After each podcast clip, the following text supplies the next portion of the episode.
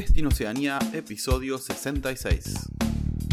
Bienvenidos a Destino Oceanía, el podcast donde charlamos sobre vivir, trabajar, estudiar y emprender en Australia y Nueva Zelanda.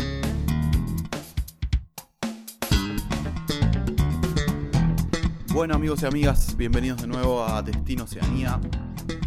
Espero que anden todos bien. Eh, les hablo desde Argentina, me quedan tres semanitas y ya vuelvo con todo a acompañar a Gastón en este hermoso proyecto. Em, en el episodio de hoy vamos a concluir, vamos a escuchar la segunda parte de la entrevista con Ceci, en donde nos va a contar un poquito más de su experiencia en Australia y también nos va a dejar algunos consejos que ella considera importantes para cualquiera eh, que esté en este plan de migrar hacia ese gran país. Pero antes quería recordarles que nuestro ebook gratuito sigue disponible, lo pueden bajar en, nuestro, en nuestro website.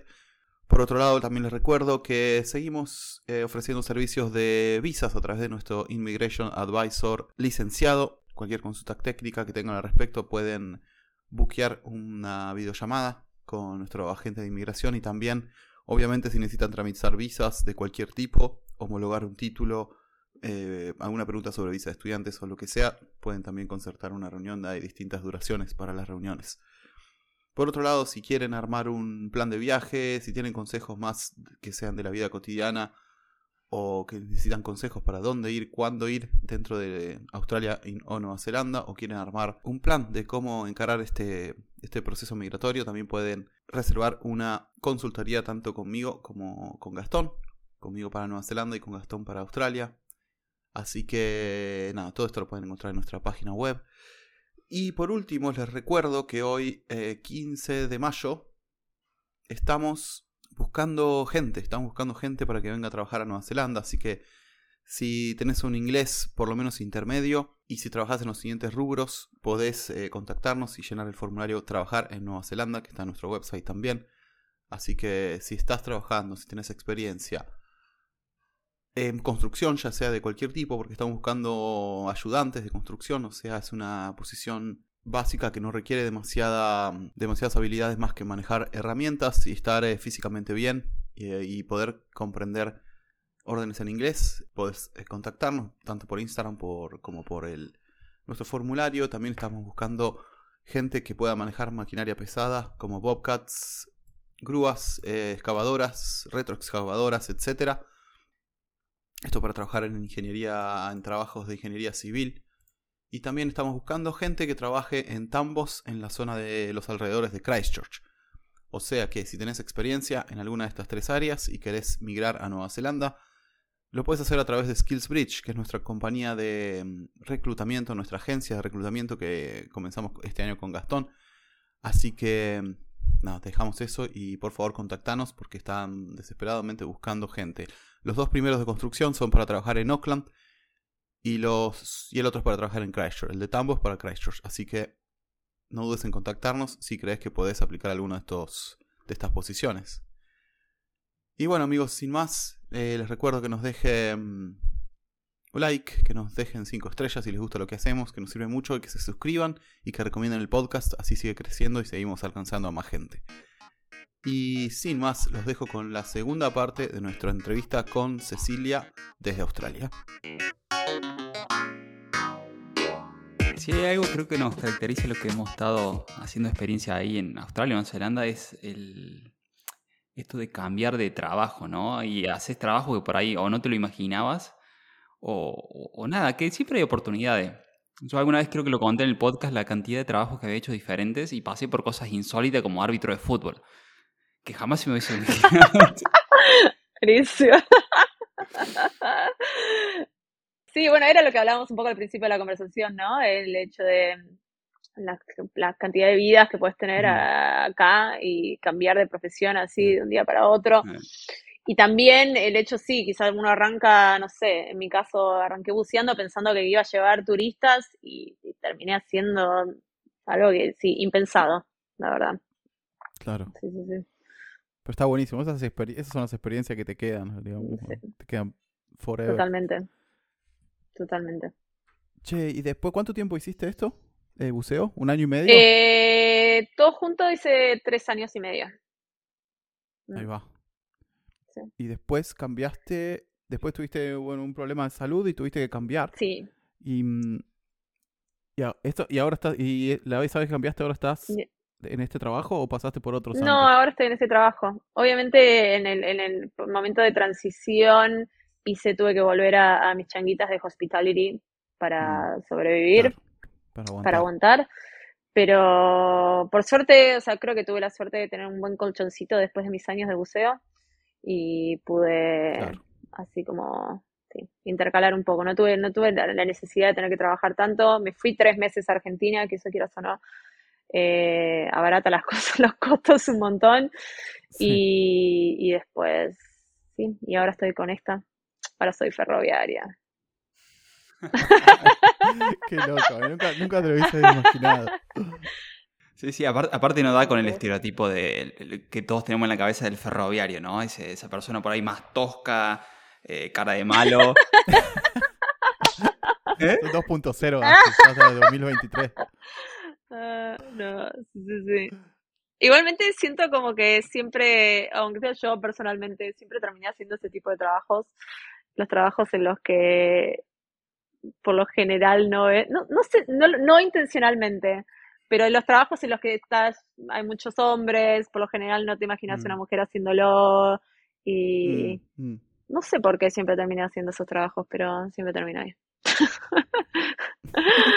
Eh, pero está bueno, yo que sé, creo que es el desafío también, ¿no? Y sí, la, adrenalina un poco y...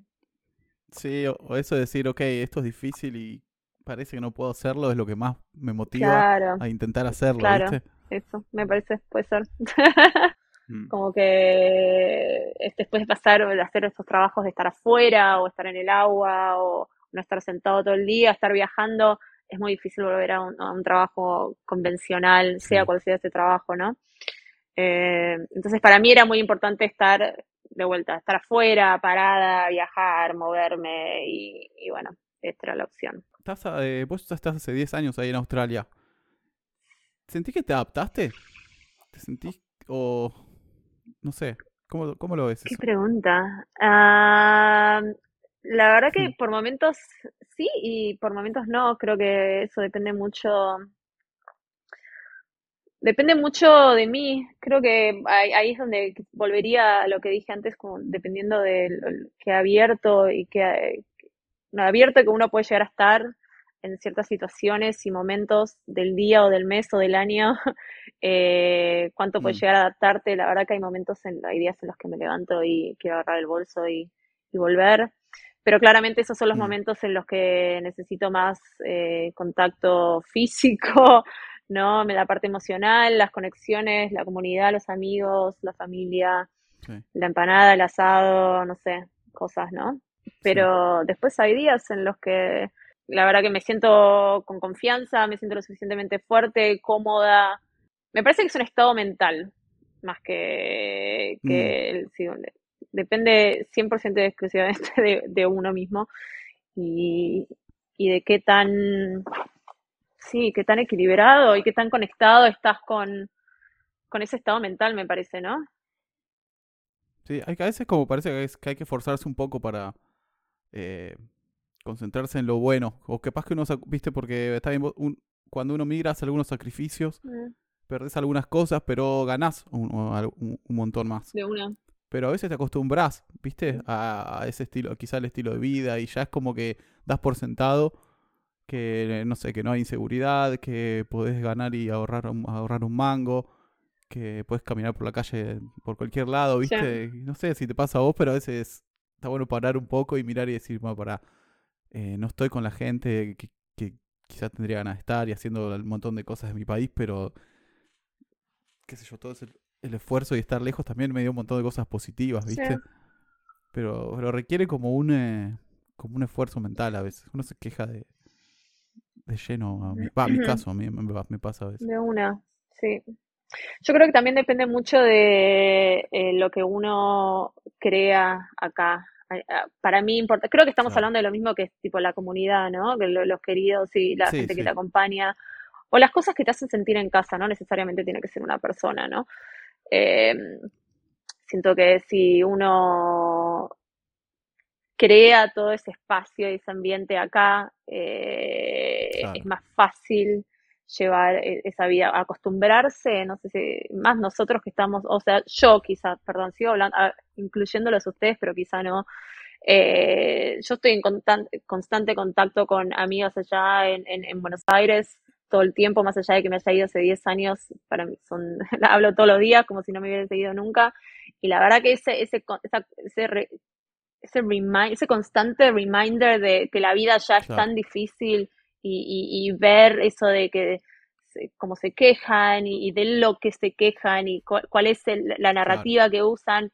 La verdad que es, es, esas son las cosas que me hacen darme cuenta todos los días, o aunque sea dos veces a la semana, decir qué bien que estoy acá. Sí, extraño, eh, pero bueno, tener ese recordatorio también, decir qué bien que estoy acá, pero también te das cuenta de lo que necesitas, entonces puedes poder pues, crear o recrear eso acá más o menos, ¿no? porque, y más ahora que hay tantos argentinos, tantos latinos, quieras o no, eso ayuda un montón. ¿No? sí, también está cambiar ese, hacer ese clic en la cabeza, ¿no? De como, bueno, puedo conseguir amigos nuevos o formar grupos nuevos, aunque no importa la, edad que tenga, no pasa nada. Sí, sí. Eh, no es que ya está cancelada mi, cupo de, gente que puedo ser amigo en mi vida, ¿no? Totalmente. Sí. Eh, hay muchos argentinos ahí donde están ustedes, Pato. Más o menos, no hay tantos. Yo creo que ya los conozco a todos los de la ciudad. ahora, ahora están llegando un montón nuevos que, viste, abrieron las fronteras de nuevo. Capaz es eso, viste, los últimos, desde, que pasó lo del COVID, se cerró la frontera y era como que éramos siempre lo mismo, siempre los mismos. Pero ahora, ahora sí están llegando un montón nuevos de Working Holiday y de, demás tipos de, de visas. Igualmente, recuerdo que cuando momentos del Mundial hay una pequeño obelisco ahí, un pequeño festejo ahí en la ciudad. Ah, Yo no tuve eso, ponele. Ah, ¿no? no. No, bueno, acá también era, diferente horario, acá no a las 4 de la mañana, la verdad. Si salías acá, si salías acá a gritar, seguramente te, te venía. Sí, no, sí, nosotros eran 7, 8 de la mañana, creo que terminó el partido acá. Llovía, horrible, frío, pero igual nos fuimos ahí al lado del río y éramos, al principio éramos 5 ahí que estamos abajo de un toldito cagados de frío cantando y después empezó a llenar más de gente. Y después era como, era como 30, 40 que fuimos a una parrilla argentina que hay ahí y llevamos un parlante, pusimos música, un quilombo, hicimos Qué bien. Sí, sí, se armó. mal, pato. Pero eso, eso sí, eso sí se extrañó estar, estar allá. Y eso me parece que nos pasó a todos. Fue una vez, una, vez en la vida. A mí me agarró en India, por ejemplo, y nada. Uh. Eh, lo vimos en casa, éramos dos argentinos, un irlandés y un chico de Israel y una española. Y bueno, por, por suerte pude festejar aunque sea con alguien. Después el otro día tuve que andar pidiéndole disculpas a los vecinos porque, claro, para allá era tarde. me, agarró a la medianoche y, y metimos un... fue una fiesta, así que bueno, aunque sea celebramos ahí. Sí, sí, al, otro día tocando las puertas pidiendo disculpas, pues claro, era un lugar, era un ashram y no se podía hacer ruido, menos a esa hora. Eh, Tenés que hacer un episodio festejando el mundial en, en una. Solamente una, vez en la vida. Una vez en la vida, tal cual. Qué bien. Colo, no, te quería preguntar si ya querías aprovechar y dejarle algún consejo, alguna sugerencia a alguien que esté por, por migrar y bueno, un poco en base a tu, a tu experiencia, a tu proceso allá en Australia, si quieres dejarle algunas palabras, algún, eso. Para mí, bueno, el consejo mm, a mí me ayudó mucho en su momento cuando vine acá. Obviamente que quizás fue hace un tiempo y que no había tantos latinos, pero tener a alguien el primer día que me lleve a abrir una cuenta de banco, sacar una línea telefónica, para mí eso fue clave. Porque, y sacar la licencia, no sé cómo hicieron ustedes en Nueva Zelanda, pero poner la licencia de conducir es un documento re importante ¿eh? en este país y con la licencia de conducir puedes aplicar un montón de cosas.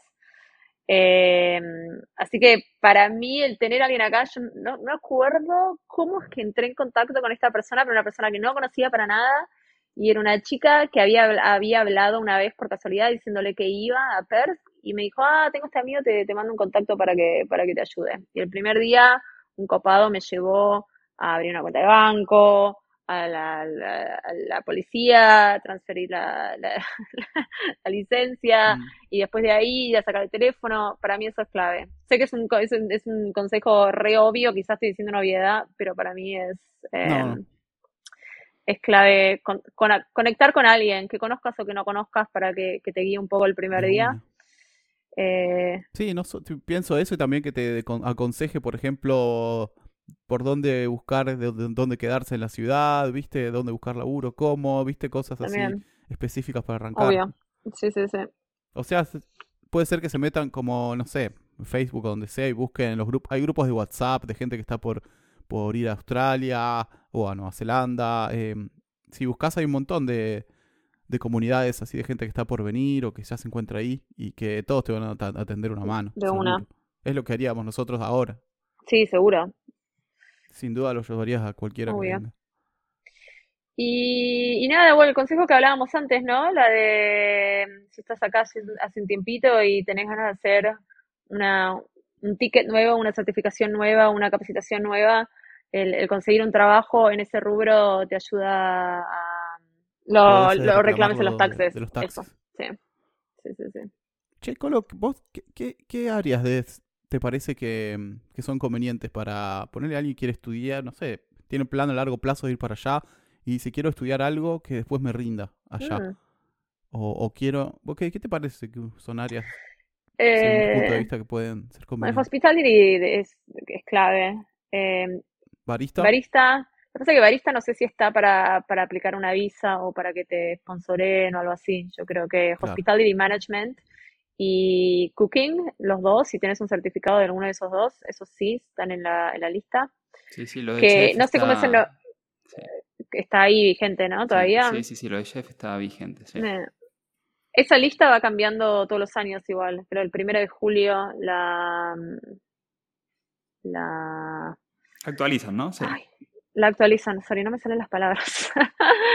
Sí, los primeros de julio la actualizan todos los años y la van cambiando, así que chequear en esa lista. Mm. Pero escuché también que el año pasado mm, aumentaron la cantidad de gente que están eh, permitiendo de límites de cupos para aplicar permanente a las visas también.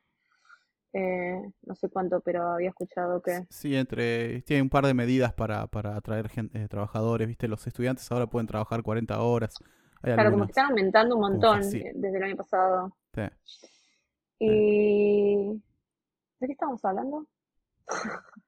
¿De qué, qué Ah, profesiones eh, recomendás? Eh, yo creo que cualquier cosa que sea de trading también, cosas manuales, ¿no? Ah, sé que quizás necesitan, las capacitaciones son un poquito más largas y un poquito más específicas, pero la verdad que se consigue, es buen trabajo, es buena plata Mm. y también hay mucha posibilidad de, de sponsor, creo con eso. Mm, mm, mm, creo que business también, ¿no? Esos los diplomas de business Sí. y también, like management, ese tipo de cosas también. Creo que hay cursos que son de solo seis meses o doce meses y, y que, y que eso de una suma y rinde también si quieres aplicar una visa permanente o conseguir un buen trabajo más adelante. Para, yo quiero hacer una última Dale. pregunta. ¿Cuál fue el animal más peligroso con el que te cruzaste? Oh. El más mortífero y maldito. Ah, qué difícil. Las estrellas. No, sabes que estaba pensando si es o terrestre o abajo del agua. Como que no, no me, no me decía. Y abajo del agua es más. A mí me da más miedo ¿Vos todavía. Todos, todos son más rápidos que vos abajo del agua. Estás como regaladísimo. Eh, pero como que te sentís protegida igualmente con todo el equipo que tenés, o, o no, bueno, no sé. Yo me sentía protegida. Sentía como que tenía. Pues ya tenías recontra clara. vos. Flotación 100%, era, era un pez más. Eh, casi, casi me pica un stonefish, que eso, la verdad que no estuvo bueno. Mm, Eh, y después en la acá en tierra me crucé con un brown snake. Eh, son son las venenosas, son, venenosas son fuertes. venenosas fuertes, sí. Pero por suerte fue en un camino de tierra, la vi antes de que ella me viera, la dejé pasar, no pasó nada. La verdad que no, tuve ninguna experiencia así que diga, wow, qué cerca que estuvo. Pero que te caminan por al lado, sí, siempre están ahí. Lo dice tan, normal. Sí, uno se acostumbra. No. No queda otra. No queda otra, claro. Eh, pero sí, ¿no? Creo que eso, eso es todo. Buenísimo. Eh, bueno, Gasti, no sé si a vos te queda, te queda algo que querías agregar al final de, la entrevista. No, no, no, ya muy agradecido por eh, con lo que hayas compartido toda tu, tu experiencia con, con, nosotros y bueno, la gente que nos escucha, así desde ya un millón de gracias. Eh, lindo verte otra vez, que hacía, hacía mucho que no, no conversábamos. Y bueno, ¿quién dice que no nos encontramos ahí en, por el sudeste asiático este año. Hacemos un encuentro, un meeting de amigos ahí. sí. Sí, vamos a bucear. Nada, igualmente amigos, fue un placer verlos y, nada, gracias por darme la oportunidad de repasar un poco mi historia, que claramente es algo que no, hacemos todos los días, así que estuvo, bueno. Che, sí, sí, es verdad, muchas gracias Ceci, la verdad. Eh, muy lindo verte, muy, dejaste una banda de, de info ahí que seguro le va a servir a toda la gente que nos escucha y está planeando venir para estos pagos. Así que, nada, te agradezco mucho. Y mm, bueno, amigos y amigas, a ustedes nos encontraremos en el próximo episodio de Destino Oceanía. Adiós.